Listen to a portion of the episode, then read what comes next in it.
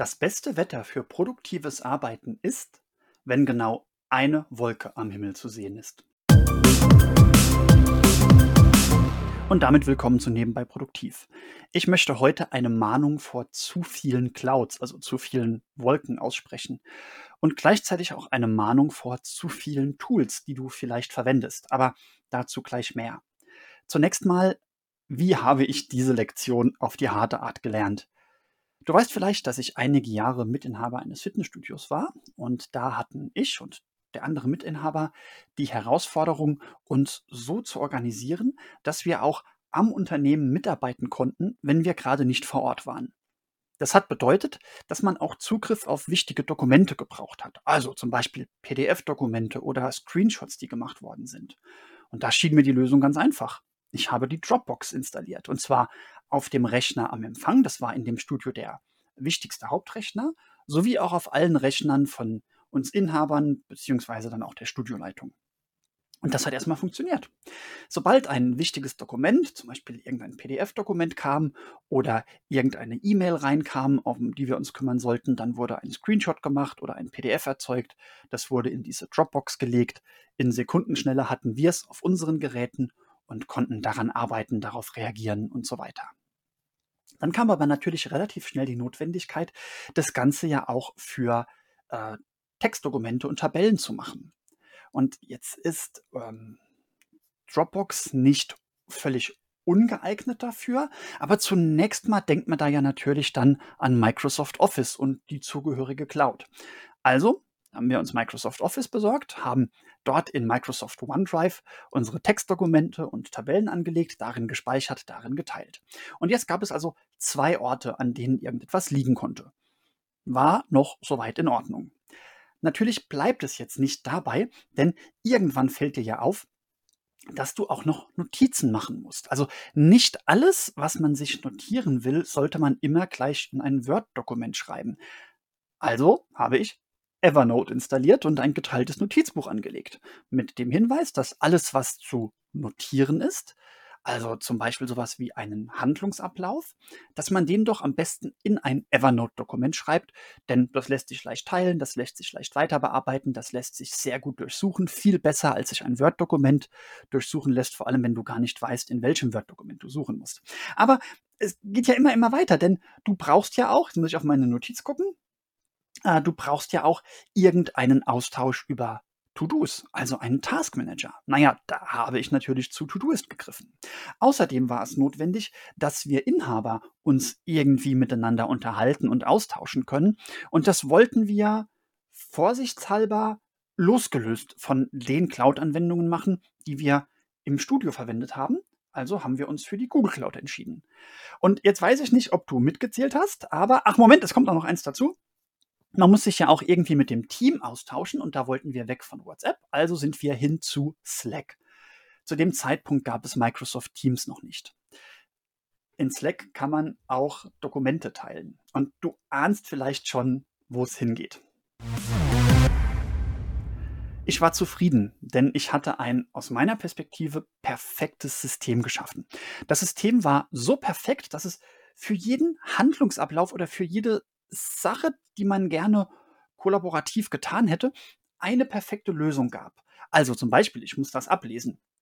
Dokumente, die nicht bearbeitet werden müssen und schnell anderen zur Verfügung gestellt werden, die lagen natürlich in der Dropbox.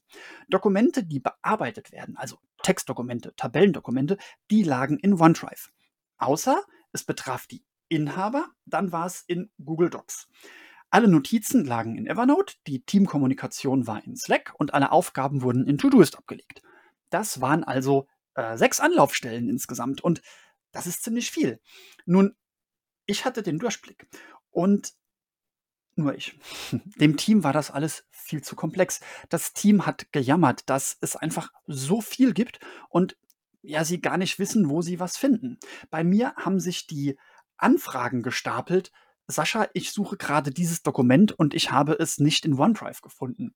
Und dann habe ich geantwortet, naja, das liegt doch da und da und mit so einem Unterton wie, Selbstverständlich liegt das da und da. Und wie konntest du auf die Idee kommen, das überhaupt dort zu suchen? Weil das ist doch nach meiner internen Logik, die ich mit dir nur so oberflächlich geteilt habe, ist das doch ein Dokument vom Typ 23-C. Und Dokumente vom Typ 23-C liegen immer in dieser Cloud. Dennoch war mir klar, dass ich etwas beheben muss, dass ich da etwas tun muss, dass mein System, also mein komplexes System, ähm, einen Fehler hatte. Und dann tat ich genau das Falsche, was man in solchen, Dokument äh, in solchen Fällen leider viel zu oft tut. Ich habe nämlich versucht, Komplexität mit noch mehr Komplexität zu erschlagen. Also, ich habe ein komplexes System gebaut, das so komplex war, dass andere nicht in der Lage waren, sich reinzudenken, oder, das klingt jetzt so, als wäre ich übermäßig schlau, dass andere ihre intuitiven Gedankengänge nicht in diesem System wiedergefunden habe. In diesem System war das, was ich für intuitiv empfinde. Und äh, Spoiler, Intuition ist nichts, was sich teilt. Also nicht jeder findet es intuitiv, wenn etwas hier liegt, sondern manche empfinden es als intuitiv, wenn es hier liegt.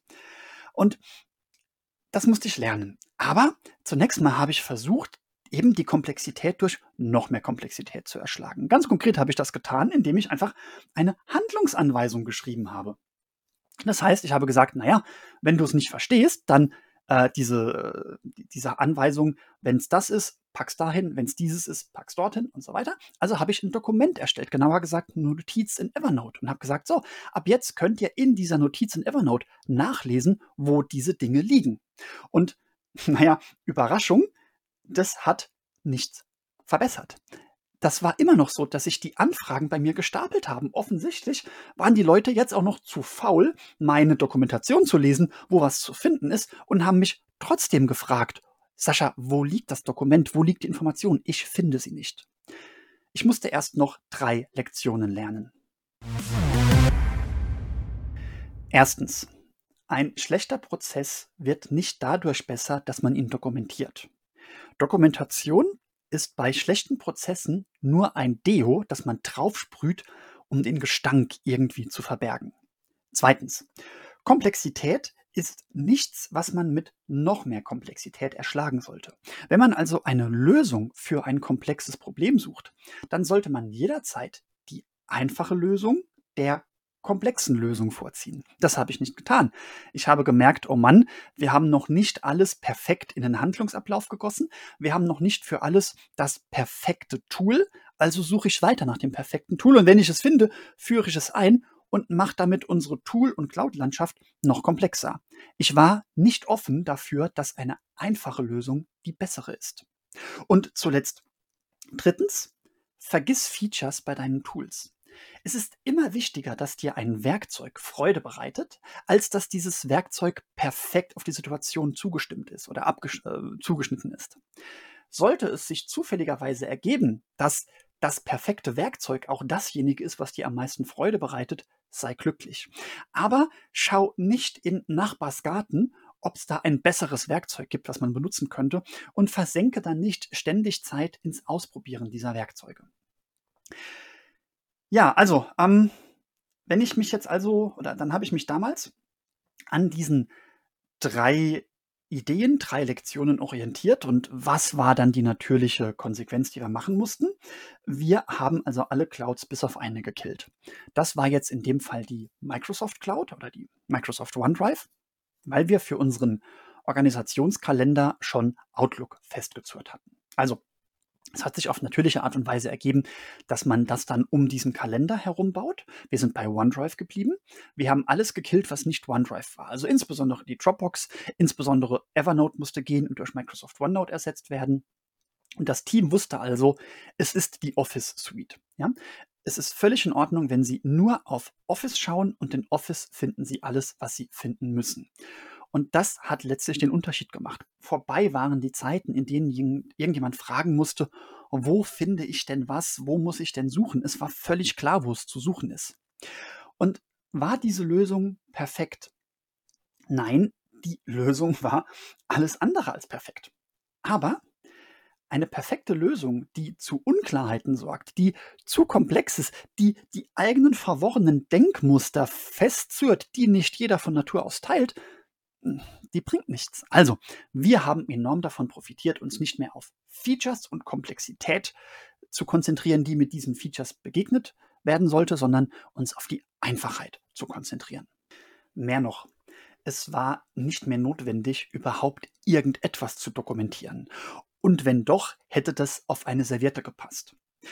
Na gut, es war später doch nochmal notwendig, das zu dokumentieren, denn ein Jahr später kam die Datenschutzgrundverordnung und wir mussten unsere Prozesse dokumentieren. Und da waren wir natürlich heilfroh, dass wir uns auf einige wenige Cloud-Anbieter beschränken konnten und genau erklären konnten, welche Art von Daten wir in dieser Cloud speichern und welche Art von Daten wir eben nicht in dieser Cloud speichern, weil es personenbezogene Daten sind und so weiter.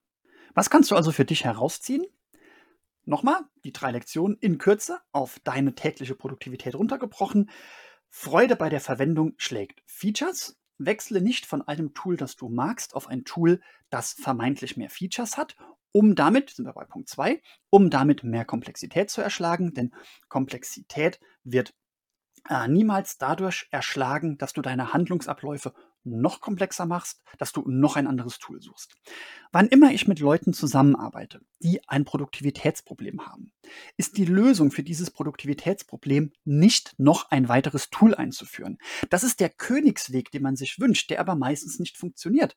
Das Problem oder die Ursache für die meisten Produktivitätsprobleme, für alle, die mir bis jetzt in meiner Coaching-Praxis begegnet sind, war immer Einfachheit, also die Dinge einfacher machen, zu hinterfragen, auf Ursachensuche gehen. Und wenn man diese Ursachensuche ernsthaft betreibt und sich ernsthaft dann auf das Coaching einlässt, dann findet man immer, dass man noch so viele Tools hätte einführen können und die hätten auf Dauer nichts gelöst.